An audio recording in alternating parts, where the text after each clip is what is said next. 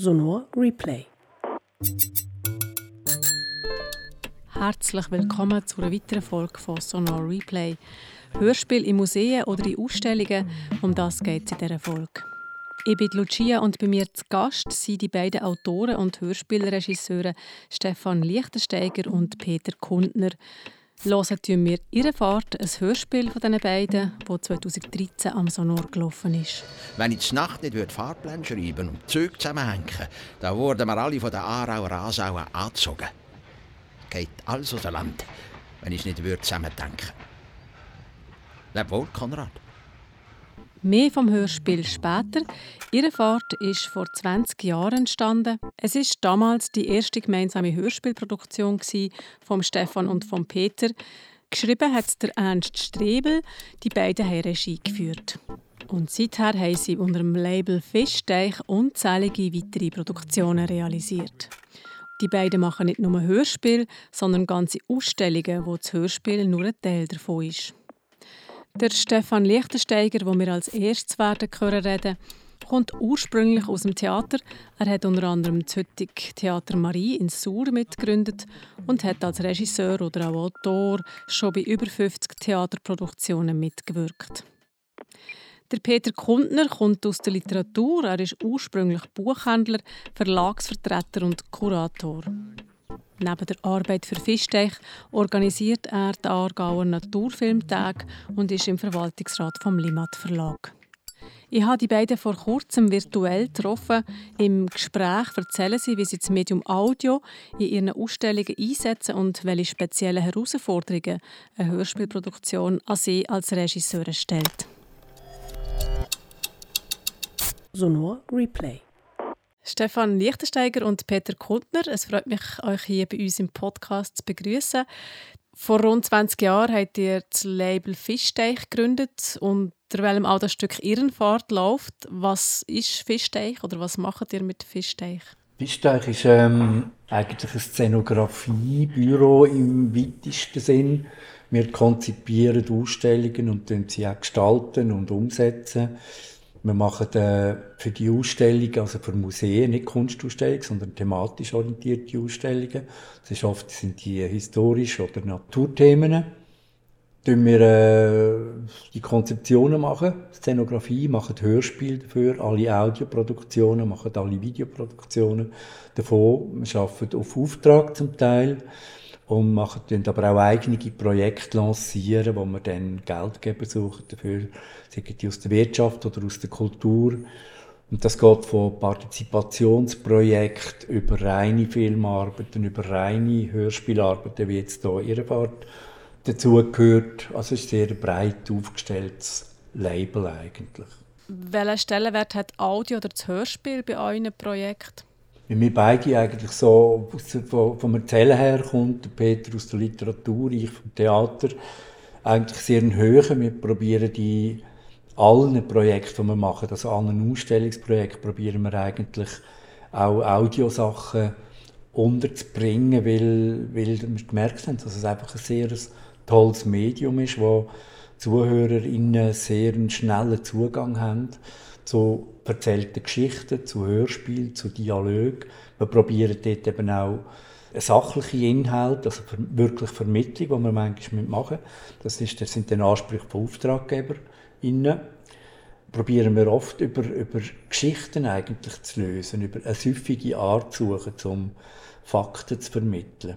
Es ist halt ein Medium, das wahnsinnig emotionalisierend kann wirken oder? Und gleichzeitig ist es ein einfaches Mittel. Am Anfang ist das natürlich auch ein Punkt gewesen, vor 20 Jahren. Äh, sind andere Medienproduktionen ungleich teurer gewesen als heute. Also das hat sich schon verändert und komplizierter zu bewerkstelligen.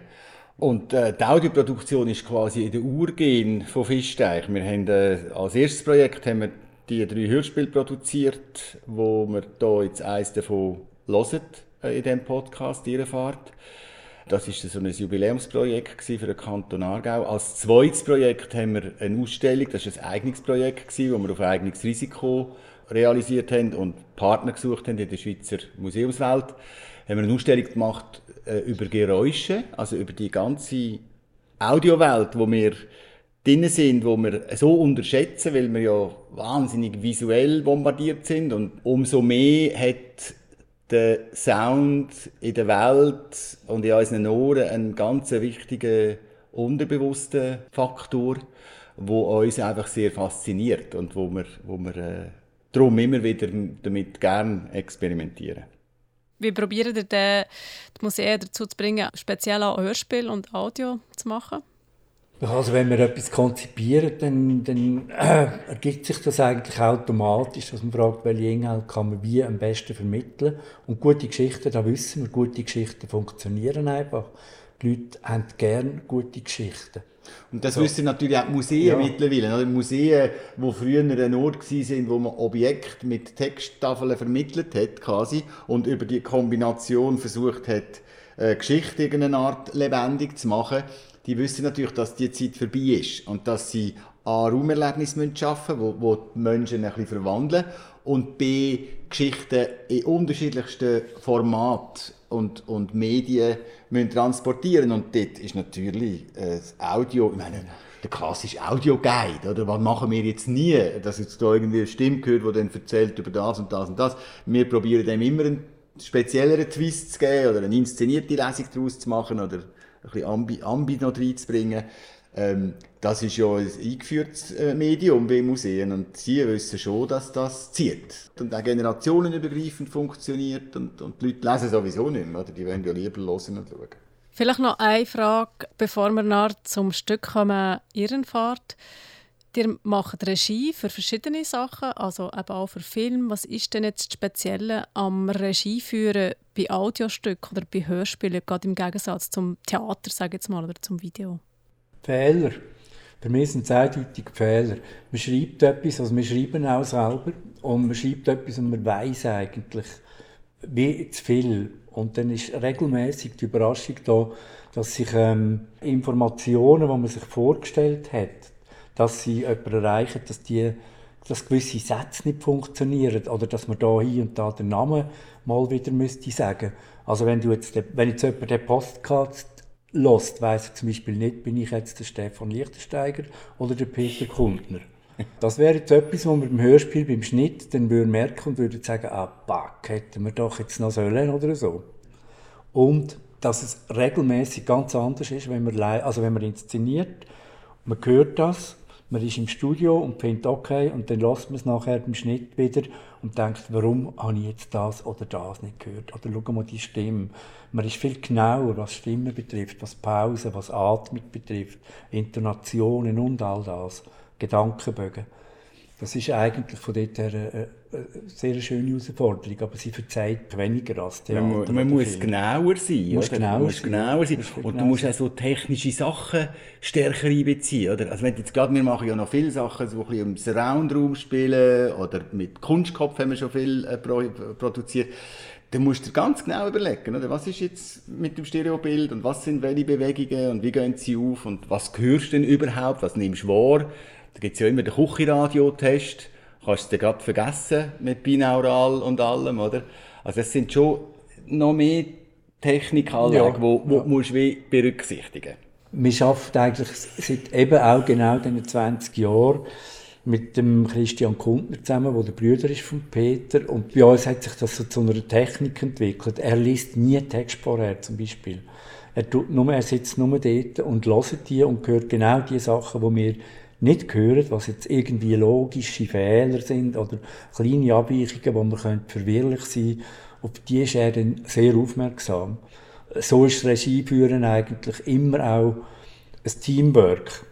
Wir werden nach dem Hörstück hören, noch über eine oder die andere aktuelle Produktion reden. Zuerst zum Stück Irrenfahrt. Die hat es angesprochen, die erste oder eine der ersten Geschichten, die er gemacht hat als Fischteich. Die Geschichte spielt Anfangs 20. Jahrhundert. Es geht um einen psychisch erkrankten Mann, der als Therapie quasi regelmäßig zwischen Baden und Aarau Zug fährt. Dabei versucht er die Welt, die in seinen Augen auseinandergeht, zusammenzuhalten. Bei dieser Geschichte geht es auch noch um prekäre Arbeits- und Lebensbedingungen von Arbeitenden in der Spinnerei in Windisch. Und es geht auch noch um die Aufbruchstimmung von Jungen. Also sehr eine breite Geschichte. Wie ist es zu dieser Produktion gekommen? Ihr habt es vorher schon kurz angetönt, aber vielleicht könnt ihr es nochmal ausführen. Eben, wie gesagt, das war ein Projekt zum Kantonsjubiläum vom Aargau, wo 2003 ähm, 200 Jahre alt wurde mit vielen anderen Kantonen zusammen. Und dort sind wir aufgefordert gewesen, etwas einzugeben, eine Idee einzugeben, ähm, im Rahmen von dem Jubiläum. Dort hat es natürlich einen, einen Topf gegeben, einen Fördertopf und so. Und wir haben uns dann dran gesetzt und haben eigentlich, eben wie gesagt, es ist ja dann in einem Zug abgespielt worden. Und der Anspruch war, dass sich die Hörspiele eigentlich mit der Landschaft vernetzen. Und an dieser Strecke zwischen Aarau und Baden liegt die psychiatrische Klinik von Königsfelden.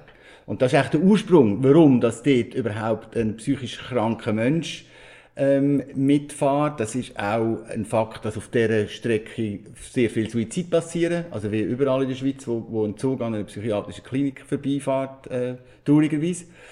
Und dann haben wir drei Autoren, Autorinnen beauftragt, ähm, drei Hörspiele zu schreiben oder Geschichten zu schreiben, wo eben eins in der Vergangenheit, ein anderes in der Gegenwart, das ist dann Zugzwang von der Susanne Zahnd und das dritte ist von Martin Dien, Eiszeit, und das hat in der Zukunft gespielt. Das ist quasi der Rahmenvorgabe gewesen. Es hat immer müssen etwas mit der Geografie zu tun haben. Also, irgendwie vernetzt sein. Am verrecktesten war es bei Zugzwang von der Susanne Zahn. Dort bist du im, im Zug gehockt und wenn du dir vorstellst, Technik, es hat noch keine GPS-Auslösung gegeben, also wir hatten immer einen Techniker im Zug gehabt, einen Monat lang, der immer mit Abfahrt aus einer Station hat er das Go gedrückt und dann ist diese Bahn und die Landschaft und das Hörspiel sind für die nächsten fünf Minuten mehr oder weniger synchron gewesen. Und die nächste Station hat er wieder Stopp und wieder auf der, also das, das, und, und beim Zugzwang-Hörspiel von der Susan Zahn ist dort tatsächlich gesagt, oh, schau, das rosa-rote Haus, dort hat meine Kindergärtnerin gewohnt, und da hast du rechts rausgeschaut und du hast ein rosa-rotes Haus gesehen, vorbeifahren. Also dort hat eigentlich die, die Verzahnung am besten, am besten funktioniert. Aber auch die Fahrt vom Ernst Strebel basiert eben auf dieser Landschaft im Prinzip. Gut, ich würde sagen, wir hören die Geschichte an und wir hören uns nachher wieder. Sonor Replay. Irrenfahrt. Hörspiel von Ernst Strebel.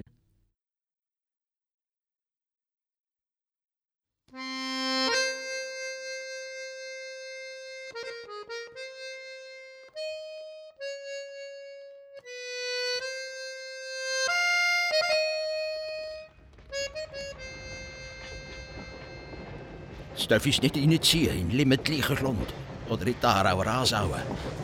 Das darf ich nicht auseinanderreißen. Ich muss am heiligen Sankt Fahrplan weiterschreiben. Bevor da kommt der heilige Sankt Letitius, der uns alle retten muss.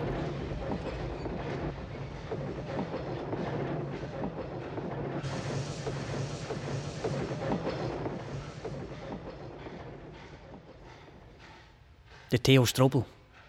Der Bahntrottel. Tag für Tag ist er im Zug mitgefahren. Vom Morgen bis zum Abend. Nur geschlafen hat er da oben zu Königsfelden, seit ihm der Spinnereidirektor Zei das Abonnement gezahlt hat.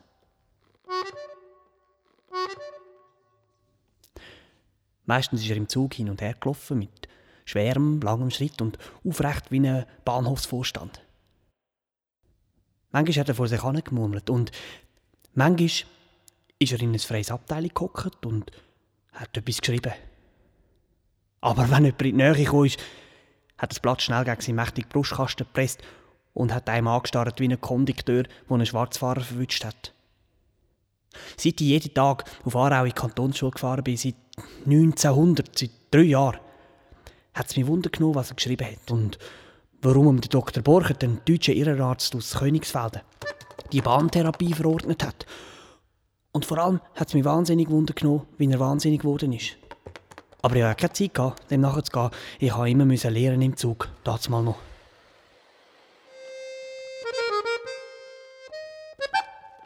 Also ab Morgen vor einem Jahr, da war alles etwas anders.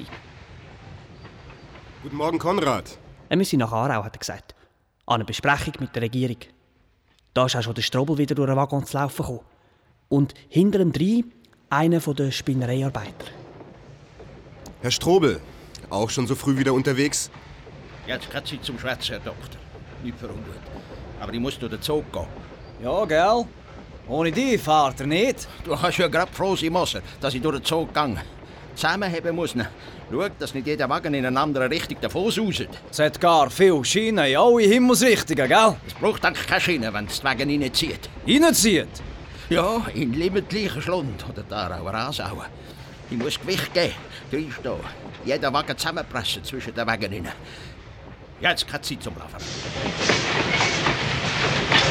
Ich habe den Dr. Borcher von meinen Eltern her kennt und weil ich das mal noch nicht hinter Sinnen habe ich ihn gefragt, wie es eigentlich mit dem Theo Strobel so weit gekommen ist. Seine Mutter war 15 und Arbeiterin in der Spinnerei in Windisch, als noch Kunstdirektor Kunst? Da war der grösste Lütschinder in der Gegend und ein hoher Sauhund, der die jüngsten und schönsten Arbeiterinnen in sein Hinterzimmer genommen und gevögelt hat. Wenn er hat können, und er hat können, weil er sie mit der Arbeit in der Hand hatte. Nicht für ungut, Herr Doktor, wenn ich wüst geredet habe.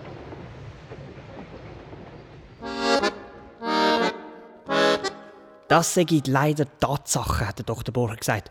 Und dann leislich zu mir. Auch der Theo Strobel sei so gezeugt worden.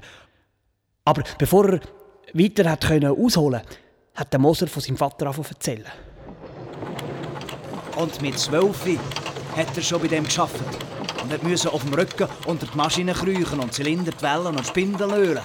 Und das Öl ist ihm ins Gesicht tropft und er hat sich kaum können bewegen darunter bei laufenden Maschinen, weil ein Produktionsstopp etwas gekostet hat. Da ist die direkte Zeitung schon ganz anders. Bei dem sind wir jetzt sogar am Gewinn beteiligt. Fast der Monatslohn hat rausgeschaut das letzte Jahr. Auf Wiedersehen, meine Herren. Der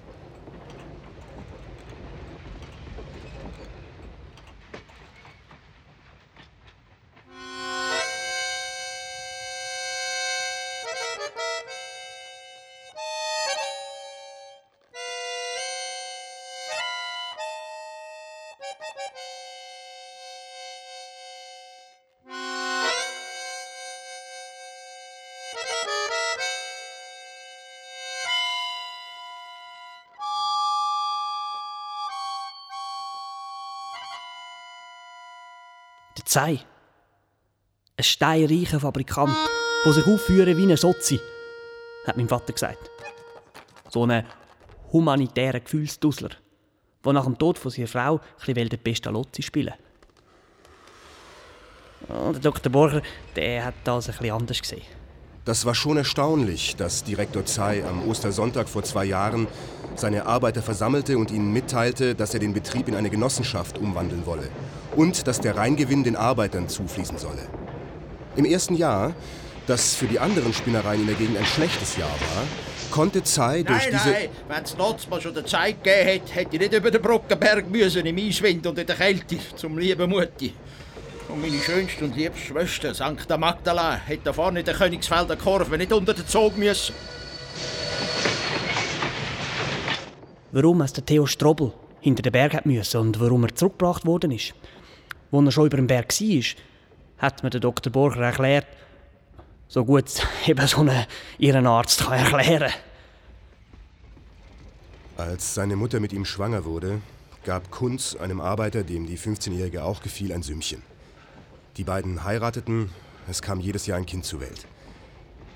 Der Stiefvater wurde zu einem der vielen Trinker hier in der Gegend. Das Geld fehlte und der Raum im Kosthaus war immer zu knapp. Die Mutter begann nach der Geburt des fünften Kindes zu kränkeln. Und da war einfach einer zu viel. Und der kleine Theo wurde vom Stiefvater ohnehin immer geschlagen und so gab man ihn zu einem Onkel nach Remigen. Dort wurde er noch viel brutaler geschlagen als vom Stiefvater. Da lief er an einem Winterabend weg.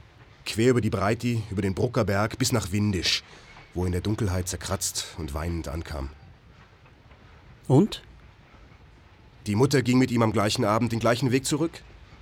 Ja, hatte die kein Herz? Ein erschöpftes, verzweifeltes. Wie so viele.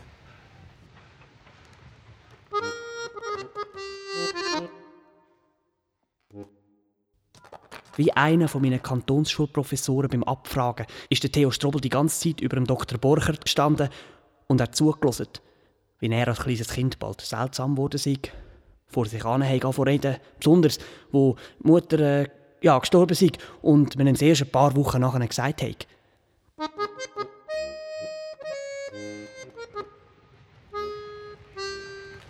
Und er begann zu lesen und auswendig zu lernen, wann immer er konnte. Kommt, kommt.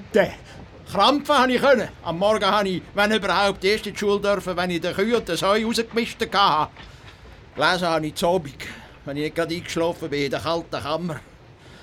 Als eine stille Kammer, wo ihr des Tages Jammer verschlafen und vergessen soll.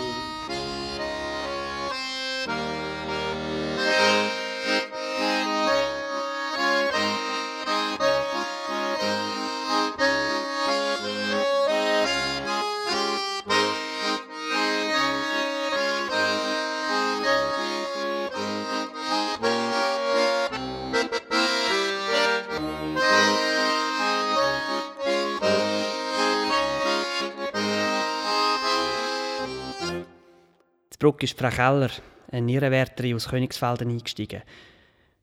Wo sie gehört hat, dass der Dr. Borchert wegen der Löhne vom Personal auf Aarau ist vorstellig werden. ist sie gerade in Fahrt gekommen. Ja, sagen Sie denen, dass wir Tag und Nacht in der Anstalt leben und nur acht Stunden die Woche frei haben. Auch die Verheirateten. Und dass wir entlassen werden, wenn wir dem Grütli-Verein beitreten. Wenn wir erst noch zu so Vögeln schauen wie dem Strobel hier. Wenn der Strobel hier nicht eingestanden wäre, würde diese Van Bruck über die Aare hier einmal nicht mehr stehen. Wenn er sie nicht zusammengepresst hätte. Der Herr Strobel als Brückenbauer? Tja, als die Brücke gebaut wurde, ist Herr Strobel bis in den mittleren Bogen des Eisenfachwerks unter den Geleisen geklettert und hat sich an die Eisenträger geklammert, als müsse er sie zusammenziehen und geschrien: Skeit als usenant, wenn is net zämmepresse. Die Bahnarbeiter, die ihm nachgeklettert waren, konnten seine Fäuste nicht lösen, so fest hielt er sich. Erst als einer ihm sagte, jetzt halte das Eisen, er habe ja jetzt so fest gepresst, da ließ er los. 17 war er da.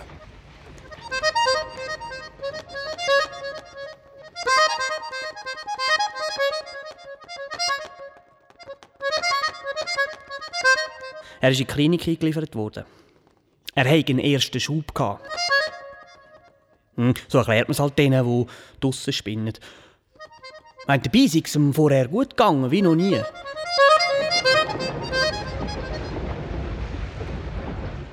Er hatte sich verliebt in eine der Töchter des Pfarrers, bei dem er in der Unterweisung war und der ihm Bücher lieh.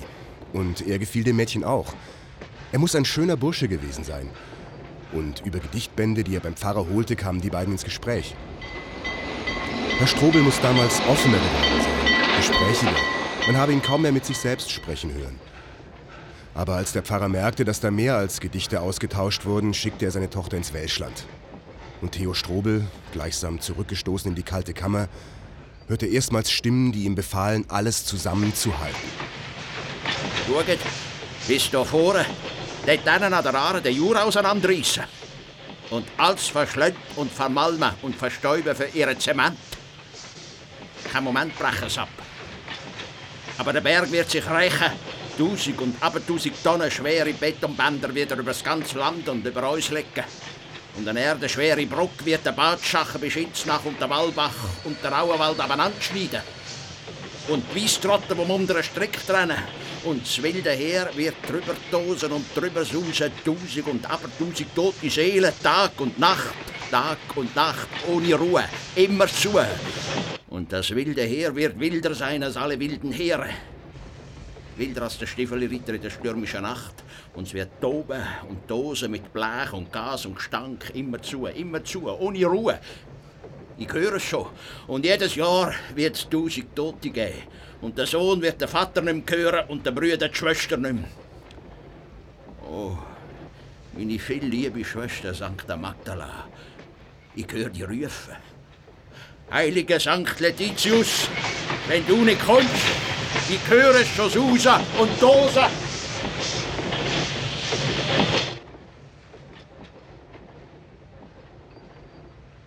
Der Spinner, der mit seiner Schwester, der schlechte Kerl. Schaut doch, Fähre auf der Aare.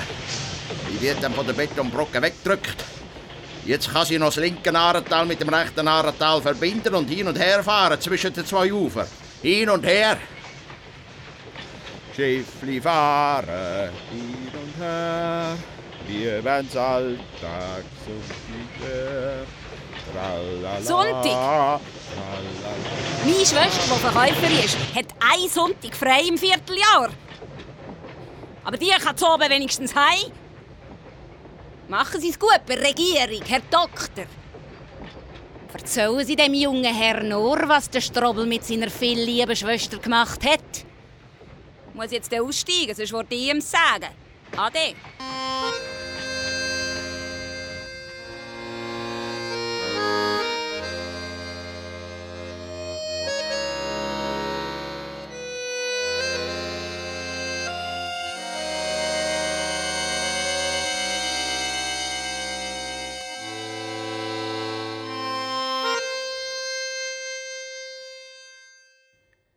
Heute will der Dr. Borcher gerne manches von mir wissen. Weil ich hinter Sinne. Vor einem Jahr ja, da habe ich ihn noch Fragen gestellt. Gerne hätte ich vom Dr. Borchert wissen was mit dieser Schwester war. Aber zu Wildeck habe ich gesagt, er müsse noch einmal im Schiller seine ästhetische Erziehung des Menschengeschlechts durchgehen. Und auch der Dr. Borchert hat noch einmal in seine Akten schauen. Aber ich konnte mich überhaupt nicht konzentrieren. Ich, ich habe das mal noch nicht so klar gesehen wie jetzt. Und statt am Schiller seine Stimme, habe ich die Stimme vom selben Morgen wieder gehört. Und dass wir Frauen 100 Franken weniger im Jahr verdienen als die Männer. Erst recht an den Ohren hin und her gerissen hat er mich, weil ich nicht nur schnell war mit dem Misten. Und Kind haben beim Kuhensamigs müssen Baulen federn aus der blechigen Und nur eine Flasche Bier im Tag bekommen und die Männer zwei. Ist auch nicht Und er recht. schuf sich gleichsam eine Schutzschicht aus Gedichten. Und mit den Knödli hat er mir Kopfnuss gegeben, dass es früher im Elsass gesehen Und dort haben die Arbeiter den ganzen Tag reingehödert und den Shit reingespalzt. Immer vor die Mümmeln, die Spinner, hat er geschrien. Zum Katzen ist das gewesen. Aber kein Fedeli hätte verloren gehen bei dem geizigen Hundsvolk. Das hat der Moser gesagt. Und mein Vater hat der Kunst gelobt. Weil er den Fortschritt gebracht hat. Es hat mich ganz durcheinander gebracht, die Stimme. Und ich habe zum Fenster rausgeschaut. Dort oben sein. Über den Grat vor Gisli-Flur wandern. Über alles Weg schauen. Über die Zementfabrik, über die Zuckermühle. Über den Zug da. Ins grundlose Blau über mir schauen. Mit der Sophie dort oben sein. Mit ihr stundenlang laufen. Über den Weitbogen vom Homberg. Höher über den Täler. Mit ihr zusammen. Und zur Nacht am Feuer sitzen unter freiem Himmel. Und mich einwühlen im Laub. Und nichts wissen von Spinnereien und ihren Anstalten. Den Weg verlassen und da im Wald durchs Dickicht gehen, quer durch. Wie es der Spittler sagt. Anders werden als die vielen, die da wimmeln in dem allgemeinen Haufen. Der Sophie ihre Haare nach ein paar Stunden laufen. Wie sie zurückgeschaut hat. Und ich mit der Bassstimme eingesetzt habe, wo sie drei Zigeuner fand ich einmal angestimmt hat. Wenn das Leben uns nachtet, wie man's verraucht, verschläft und vergeigt und es dreimal verachtet. Wie schön wär's, wenn Sophie wieder mal mitkäme auf eine Wanderfahrt. Aber sie darf nur, wenn ihre Brüder dabei ist. Und der ist halt in einer Studentenverbindung und geht lieber im Vollwegs der braven Bürgertöchter kanten. Alle Billette vorweisen, bitte. Ah, dem jungen Herrn das habe ich schon gesehen. Und ich zeige es dann weiter vorne. Ja, gehst aber nicht wieder WC-Papier nehmen in der ersten Klasse. Auf etwas muss ich den Heiligen St. Fahrplan dann schreiben.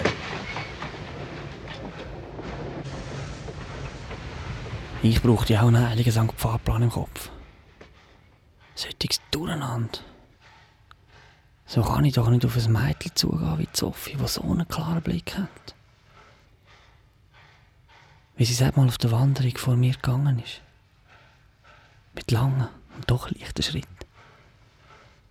Und ihre Zöpfe sind immer in Bewegung. Gewesen.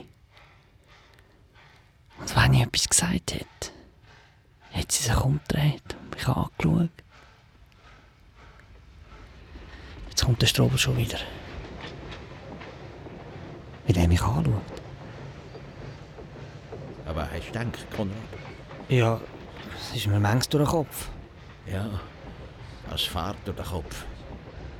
Immer alles, alles, was abhängen, zusammendenken. Immer schauen, dass Gedankenbahnen nicht davonfahren. Einer hier, einer dort hin. Bis nichts mehr beieinander ist und man nichts mehr klar sieht. Da braucht es gute Fahrpläne. Da gibt er einen. Seht ihr? Den habe ich Nacht gezeichnet. Der heilige St. Letitius hat mich geheissen. Wenn ich Nacht nicht würde Fahrpläne schreiben und Züge zusammenhängen, dann wurden wir alle von den Aarauer Asauen angezogen. Geht alles aus dem Land, wenn ich nicht würde zusammendenken. Leb wohl, Konrad.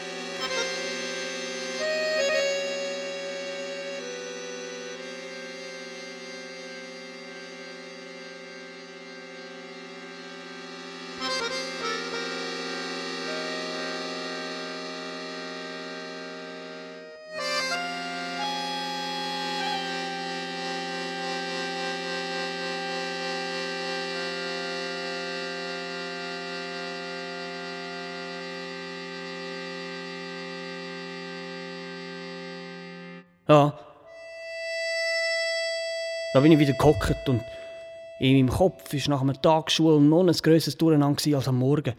Und in jedem Fach habe ich den Heiligen St. Fahrplan unter das Lehrbuch oder das Heft gelegt und im Versteckten immer wieder drauf geschaut. Aber rausgekommen bin ich so wenig wie aus dem Strobel. Da ist der Dr. Borchert reingekommen. Ah, Konrad, du studierst den Fahrplan von Herrn Strobel.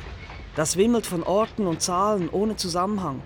Und all die Zugswagen da, die in Spiralen auf die Frau in der Mitte zufahren. Die nackte? Ja. Zuerst habe ich gar nicht gesehen, dass all diese Wagen aus nackten Leibern zusammengesetzt sind. Tja. Ach, guten Abend, Herr Strobel. Guten Abend, Herr Doktor. So, Konrad, dies ist der heilige St. Fahrplan. Ja, aber ich komme nicht recht raus. Reinkommen musst, nicht raus. Trainier da. Da, schau, ich erkläre das.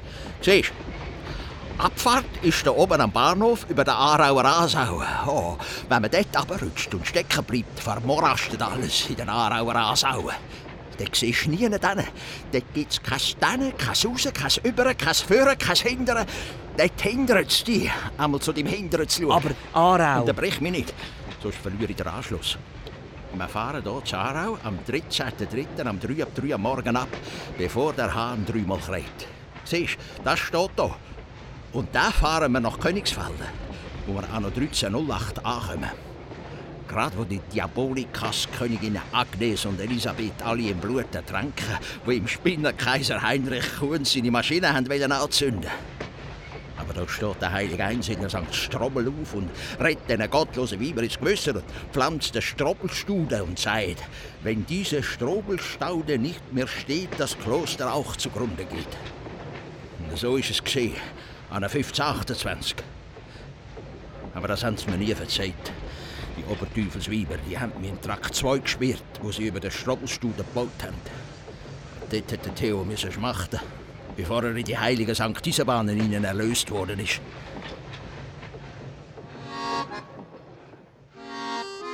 Und der Theo Strobel hat auf seinem Fahrplan gezeigt und aufzählt, was alles passieren würde, wenn er ihn nicht gezeichnet hätte. Der ist Zarabett auf, und es gibt einen gewaltigen Spalt. Und von der Ropperswiler Zuckermühle sieht man Gisli Flue und Treppberge von Auenstein nur noch an föhnigen Tagen. Weit, weit weg. Und er hat nicht mehr aufhören mit aufzählen, was alles auseinandergerissen wird zwischen Aarau und Baden. Und die Rüsch fließt über einen Waldrand runter, um ein Vergaffnis in Ahrentaler Gewalt zu klaffen. Wenn wir nicht weiterfahren, dort zur Station Kilchberg im Zürichland. Ankunft 11.10.1825. 11.11 11. Dort müssen wir den gegebenen Dichter Konrad Ferdinand abholen. Und er hat auch ein Gedicht von Meyer deklamieren.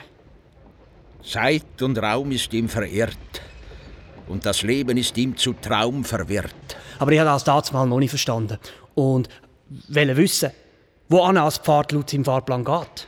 Mit dem grossen Dichter zusammen steigen wir ins Spotboot. Und unter den Schwarzschatten der Kastanie durch geht's dann nach Rätien. Ankommt die Macht ihrer 188 und seine Schwester in die Arme nimmt und die verruchte Richterin es nicht kann wehren wie es nicht recht ist, dass man auseinanderreißt, was Tonnen angehört. Wie viel lieb, schön Schwester St. Magdala wird dann auch kommen und sie werden sie nicht mehr wegreißen Denn da wird kommen der heilige St. Letitius, der das Verlorene findet und das Versteckte aufdeckt und das Auseinandergerissene zusammenführt. Und da? Was haben ihr da gezeichnet? Sind die Frauen da Bahnarbeiterinnen?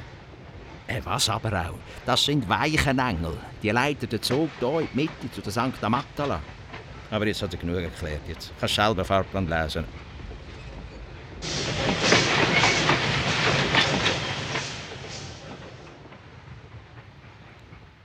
Das Mal habe ich noch nicht so klar. Auch bei meinem Lieblingsdichter Konrad Ferdinand Meyer nicht. Aber vom Dr. Borchert habe ich am selben Abend im Zug erfahren, dass der grosse Dichter in den 90er Jahren auch zu Königsfelden war. Gleichzeitig mit dem Strobel. Herr Strobel kennt eine Vielzahl von Meyers Balladen auswendig. Und aus der Novelle Die Richterin kann er ganze Seiten rezitieren. Stundenlang stand er damals in Königsfelden ehrfürchtig vor dem Zimmer des Dichters. Und Meyer wiederum widmete Strobel das Gedicht mit dem Titel Der geisteskranke Poet. Jetzt ist Konrad Ferdinand Meyer eine der Stimmen, die Herr Strobel hört und die ihm Fahrpläne diktiert. Noch wegen dem heiligen St. Fahrplan. Ich hatte ja gesagt, dass wir am 11.10.1825 den Gebenedeite-Dichter Konrad Ferdinand abholen. Heute ist der 11.10. Konrad, der 11.10.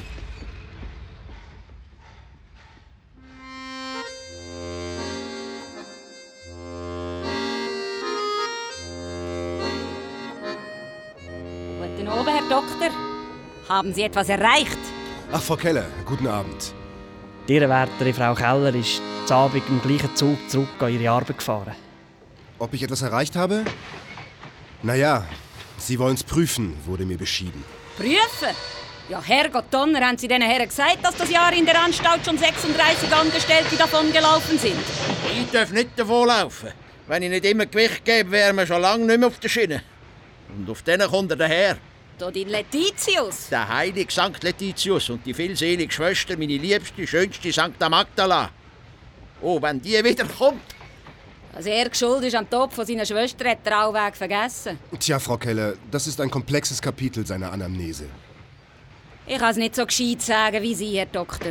Aber meine Mutter, die gleich alt ist wie der Strobel und auch auswindig kommt, hat mir es anders gesagt. Ein Kind hat ihr angehängt. Sonst wäre die nicht unter den Zug. Ja, aber wenn man die Man kann auch nicht alles entschuldigen damit, er sei nicht recht im Kopf. Hören Sie da oben das wilde her. Jetzt. Da vorne. Da auf der Betonbrücke von Schinznach.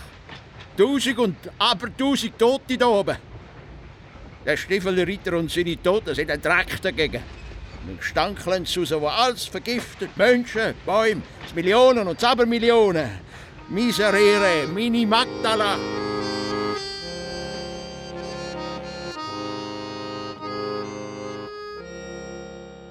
Der Dr. Borcher musste ausholen, um mir endlich zu erklären, was mit dieser Schwester war.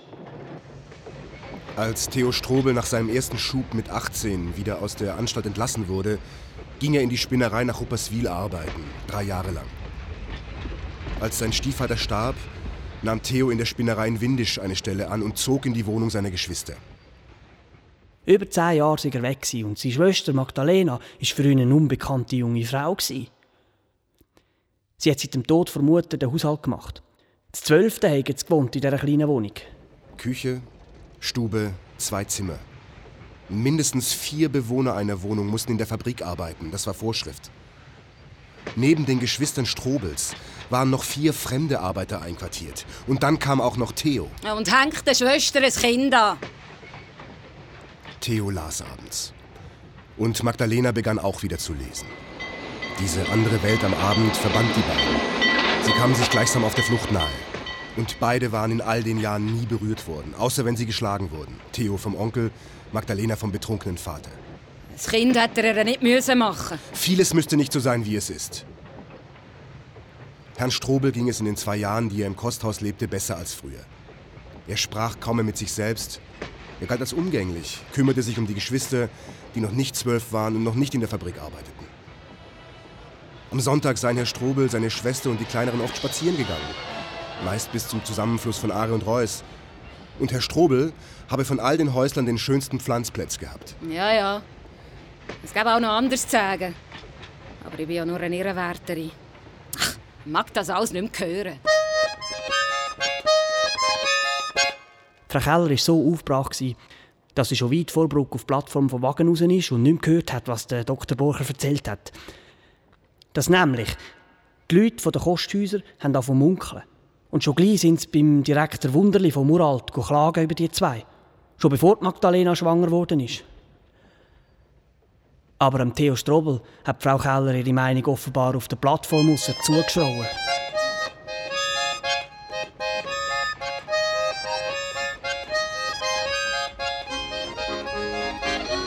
Keller lügt. Ich bin nicht schuld am Tod meiner Magdalena. Kasthäusler und die ganze Wunderli vom Muralbandi, die sind geschickt worden. Von Diabolikas Agnes und Elisabeth, von diesen Teufelsköniginnen. Die haben uns auseinandergerissen. Die haben sie unter den Zoo gehetzt. Heilig Sakrament. Die gehören elementlichen Schlund.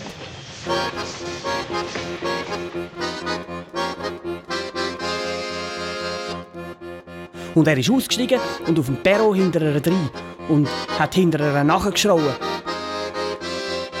Solange der Zug gestanden ist.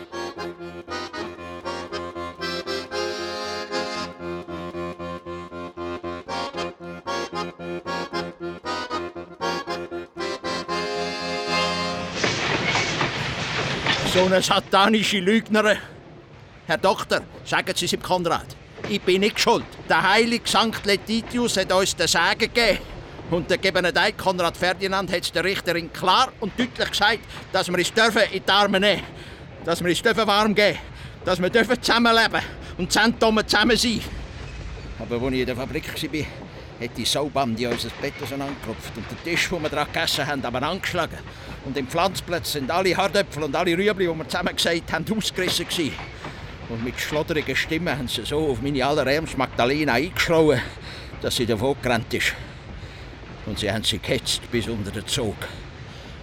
Oh, heilige Sankt Magdala, gleich uns, gleich uns. Die Magdalena war im fünften Monat, wo sie unter den Zug ist. Als er davon gehört hat, ist der Theo Strobel auf die Kosthäusler losgegangen und die haben ihn halb zu geschlagen und der Polizei übergeben. Wir haben es mit der Kohlenschaufeleisen über den Kopf gegeben, dass ich in der Aarauer Aasauer versunken bin. Als ich auftaucht bin, ist sie weg. Weg. Meine einzige liebe Magdalena. Und wir haben sie auf Königsfelder gebracht. Und dort konnte ich manches Jahr nur auf die Schiene der Königsfelder Kurven schauen. Seither wohnt er bei uns. Seit über 20 Jahren nun. Und seit der Fabriker Zei den von mir vorgeschlagenen Versuch finanziert, fährt Herr Strobel auf dieser Strecke hin und her. Und ist viel ruhiger geworden. Gemordet hast du teuflisch mir mein Weib und lebst. Mein ist die Rache. Kein gutes Zeichen, wenn Strobel die Ballade rezitiert. Ich glaube, ich muss mich um ihn kümmern.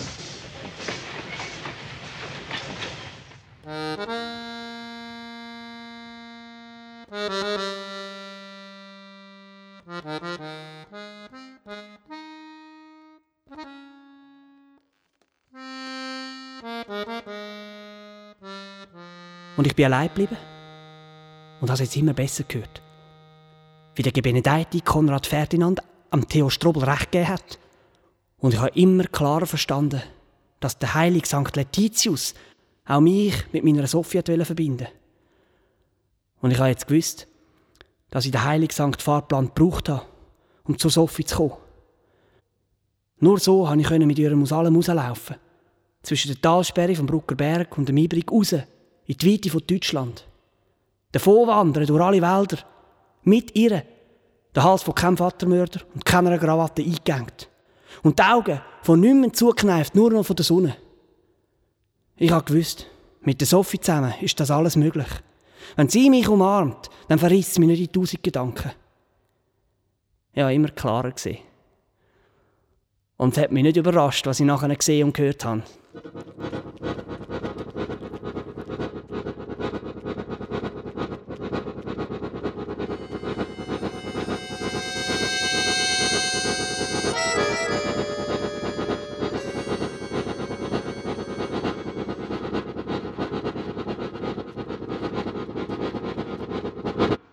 Sturgi ist der Moser, der Arbeiter von der genossenschaftlichen Fabrik vom Direktor Zei, wieder in Zug gestiegen. Der Zei geht. Es wird wieder aus wie früher. Was sagen Sie? Der Direktor Zei er hat uns zusammengerufen. Die Erben und andere Verwandten haben ihn gezwungen, die Genossenschaft wieder aufzulösen. Die wollen er gewöhnt für sich. Und der Zei hat genug. Er zieht weit weg, hat er gesagt. Der Herr Zei geht. Dann zahlt mir niemand mein Billett. Dann kann ich nicht mehr durch den Zug. Jetzt ist Endzeit. Jetzt muss er kommen, der heilige St. Letitius. Ich muss führen. Ich muss ihm die Hand überstrecken.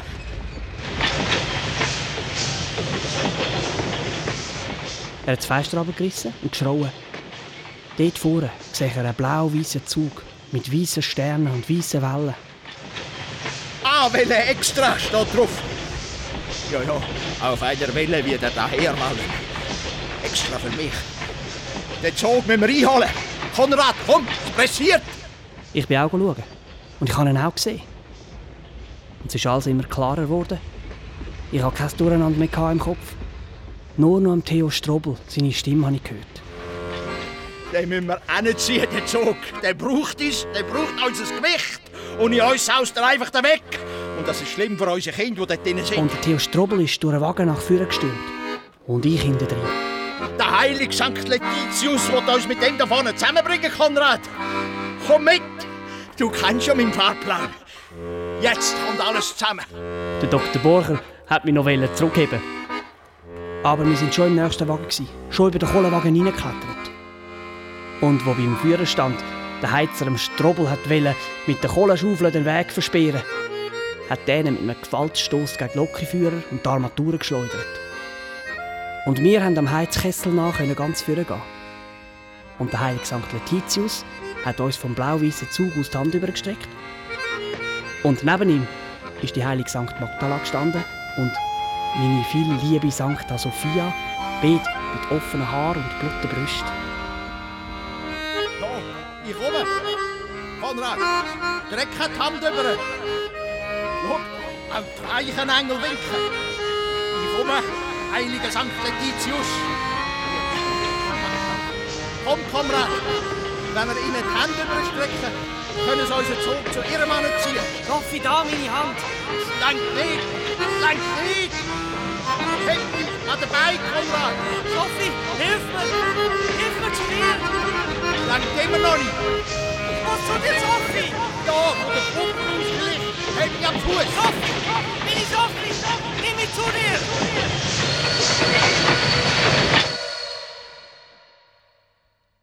Der Dr. Borchert wird immer wieder wissen, was ich gesehen habe vor auf der Locke vor einem Jahr. Nichts, sage ich. Ich wollte den Strobel retten. Sonst muss ich den Tag durch auch noch da oben zu Königsfelden hocken, wenn ich ihm sagen, was ich wirklich gesehen habe. Der Theo Strobel. Mit dem heiligen Sankt Letitius und der heiligen Sankt Magdala und meiner viel lieben Sankt Sophia habe ich gesehen davonfahren. Am Strobel hat es gelangt. Mir nicht ganz. Der Zug hat bremst und mein Kopf ist auf dem Schotter aufgeschlagen. Mich hat Sophia nicht ganz zu sich anziehen. Und so ziehe ich jetzt da oben die Nacht die Handorgel auseinander und es reißt mich und es reißt mich und ich kann es fast nicht mehr warten, bis es taget und ich wieder auf den Zug kann. Und dem heiligen Sankt Theo Strobel und meiner viel lieben Sankt Sophia vorbaden kann die Hand überstrecken.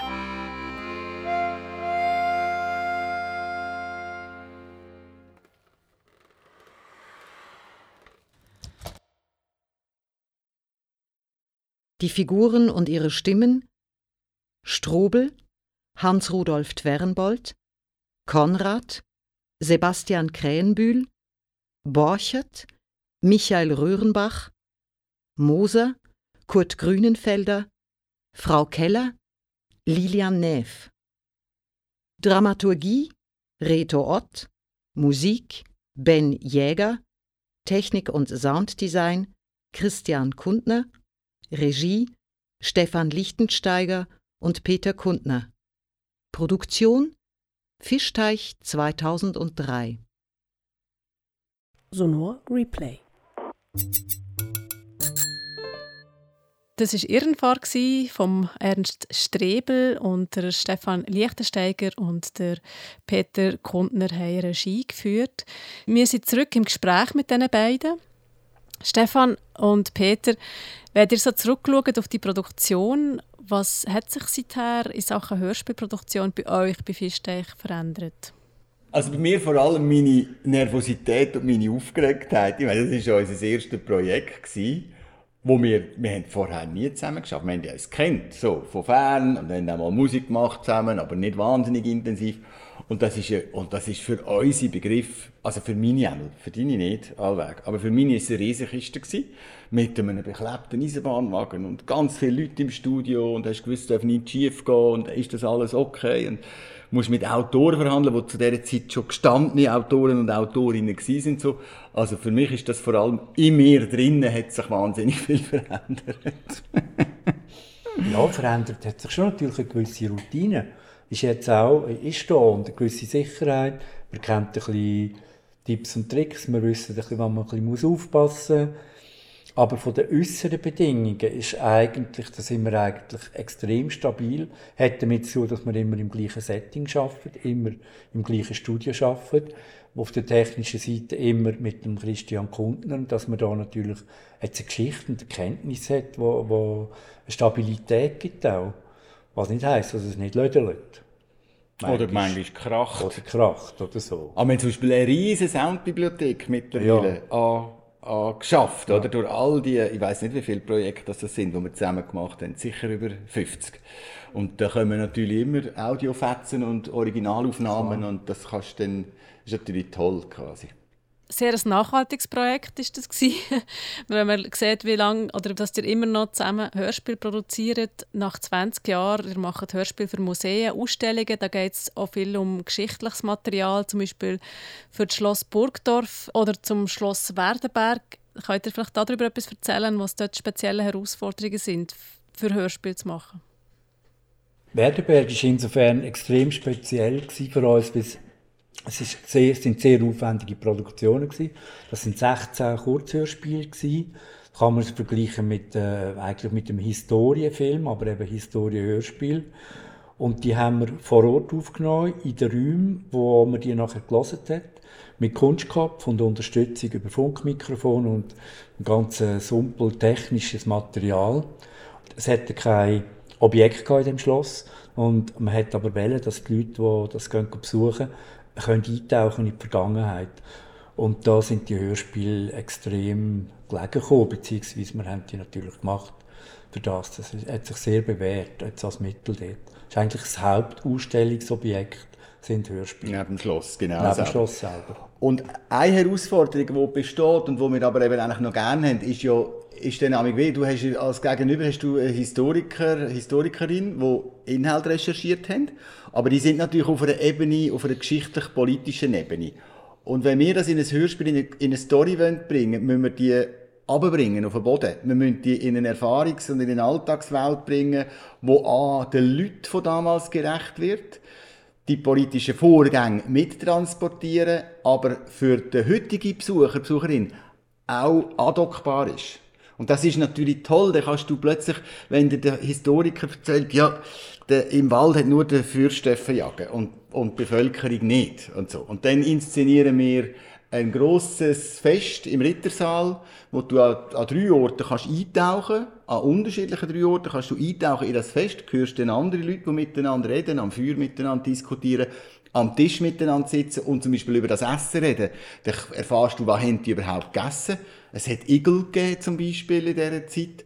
Und erfährst, by the way, eben auch, dass der Normalo eben nicht kann äh, schiessen, dass der feine Rehrücken nicht bekommt, sondern muss mit äh, Biber, äh, wo er am Fluss fährt oder was auch immer vorlieb nehmen. Und das ist eigentlich schön, die schaukeln das abstrakte politisch-geschichtliche Wissen in eine alltägliche Geschichte abzubringen, wo dann etwas, wo dann Emotionen vermittelt und, und äh, nachvollziehbar sind für die Leute. Ein aktuelles Projekt, da möchte ich noch darauf eingehen, weil es jetzt gerade äh, läuft, eine Ausstellung im Vögele Kulturzentrum Pfäffiken, Schweiz. Doing Family heißt es. Und die Ausstellung hat vor einem Monat eröffnet und geht noch bis im März. Um was geht es dort? Grundsätzlich, wie es der Titel sagt, geht es um das Thema Familie. Es ist aber keine äh, kulturhistorische ähm, Aufarbeitung, die jetzt sagt, was ist die Geschichte der Familie, sondern es geht eigentlich eher der Frage nach, äh, was heißt aktuell Familie. Das fängt schon bei der Definition an, die nicht mehr klar ist, obwohl in unseren Hinterköpfen das, das Symbol von zwei Eltern und zwei Kindern ganz stark ist, weil wir es immer wieder transportiert bekommen.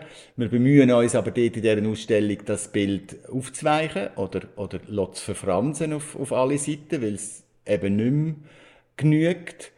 Und dann geht es ähm, darum, was für Ansprüche und Herausforderungen sind Familien in welcher Art heute ausgesetzt und wie können sie denen genügen oder was für Fragen muss man stellen, damit man als Familie kann funktionieren kann. Darum auch Doing Family. Es ist eben nicht, nicht damit da, eine Familie zu gründen und dann ist man eine, sondern man, es ist heute eine Herstellungsleistung und man man muss immer dran sein, der Familie quasi gerecht zu werden und sie stabil oder, oder funktional zu handeln. Bei dieser Ausstellung haben wir nicht nur Szenografie und Gestaltung gemacht, sondern eben auch den Inhalt. Also wir haben es auch kuratiert auf Einladung vom Vögele Kulturzentrum. Der Kern, das Zentrum, das Rückgrat sind vier Hörspiele. Das sind, sind vier Zeitschnitte. Man schaut viermal in die gleiche Familie hinein in einen Teil von ihrer Geschichte und in die Entwicklung, die sie durchmacht. Das ist ein Zeitraum von vielleicht 15, 20 Jahren, wo die spielen. Für die vier Hörspiele haben wir vier Bühnen gebaut. Wir haben das Wohnzimmer, das Schlafzimmer, einen Keller und einen Park. Und das sind eigentlich Szenerien, wo die Hörspiele drauf spielen, fiktional. Also man sieht die Szenerie, man sieht die Spuren von dem, was passiert ist, umgekehrte Gläser, äh, kaputte Sachen oder ein halb zugedecktes Bett, was immer das eben dann ist. Und schaut und lässt, aber man schaut in die Leere und man lässt ins Vollen hinein eigentlich. Die Hörstücke von dieser Ausstellung «Doing Family», die habt ihr 3D produziert. Wie wichtig ist euch das 3D-Aufnehmen oder das binaurale Aufnehmen für eure Hörstücke in eurer Arbeit? Grundsätzlich ist es wichtig, weil wir als Szenografen ja im Raum inszenieren, grundsätzlich. Sei es visuell, sei es über andere Raumerlebnisse. Und dann ist es für uns natürlich am befriedigendsten, wenn wir auch unsere Audioproduktionen so können mit dem Raum verschmelzen dass das zu einem Erlebnis wird. Als Beispiel haben wir bei der Geräuschausstellung, die damals im Naturhistorischen Museum in Neuchâtel war, haben wir extra für sie einen Raum äh, gestaltet, wo mit Tiergeräusch zu tun hat, mit gefangenen Tieren. Und dann bist du dort rein. Das war auch eine Surround-Installation, aber Offenton, also nicht über einen Kopfhörer. Und dann bist du halt mit in einem, in einem Saustall gestanden oder, oder in einer Vogelvoliere. Und das funktioniert einfach wahnsinnig gut. Also es ist wirklich das mit der, weißt du, einem Hühnerhof. Ja, ja. Einfach super. Da hast du das Gefühl, da, du bist umringt von Hühnern, die scharren und gackern. Und, es ist, und das ist für uns natürlich am schönsten. Ich bei dieser Geräuschausstellung eine Installation die ich immer musste flicken musste, weil sie immer kaputt gegangen ist oder musste checken. Und das waren Kunstkopfaufnahmen. Und dann habe ich manchmal nach dem Elfi bin ich irgendwie vor dieser Kiste gegangen mit den Kopfhörern und habe irgendetwas müssen löten und habe laufen lassen gleichzeitig, ein paar Sounds. Und bin regelmässig ab dem Gleichen, ich habe fast ein Herzkrise bekommen, weil hinter mir jemand durchgelaufen ist. Und ich habe gewusst, ich bin in einem leeren Raum. Es ist so. Aber die Illusion war dermaßen süffig Das ist, äh, das ist ein tolles Erlebnis. Wirklich, also das, äh, ich auch auf dem Tisch, auch tolles Erlebnis. Das ist einfach ein tolles Erlebnis. Das ist so die Dreidimensionalität. Gut, Stefan und Peter, ich bedanke mich für das Gespräch und ich wünsche euch mit Fischteich noch viele weitere schöne, spannende Hörspielprojekte. Danke vielmals. Merci, gleichfalls. Sonor Replay. Die Ausstellung Doing Family läuft noch bis am 19. März 2023 im Vögele Kulturzentrum in Pfäffiken. Das Hörspiel Irrefahrt ist zu finden und zu hören im Sonor Hörarchiv unter sonothek.ch. Dort findet man auch noch das zweite Hörspiel von Fischteich, nämlich Eiszeit. Mehr über das Projekt von Fischteich findet ihr unter fischteich.ch. Mit Sonor Replay geht es nach einer Pause weiter.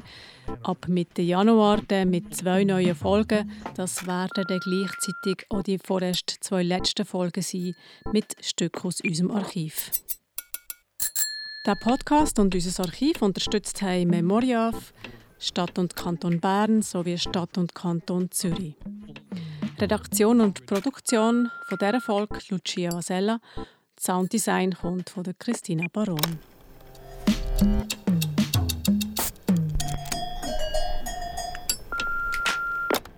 Sonor Replay.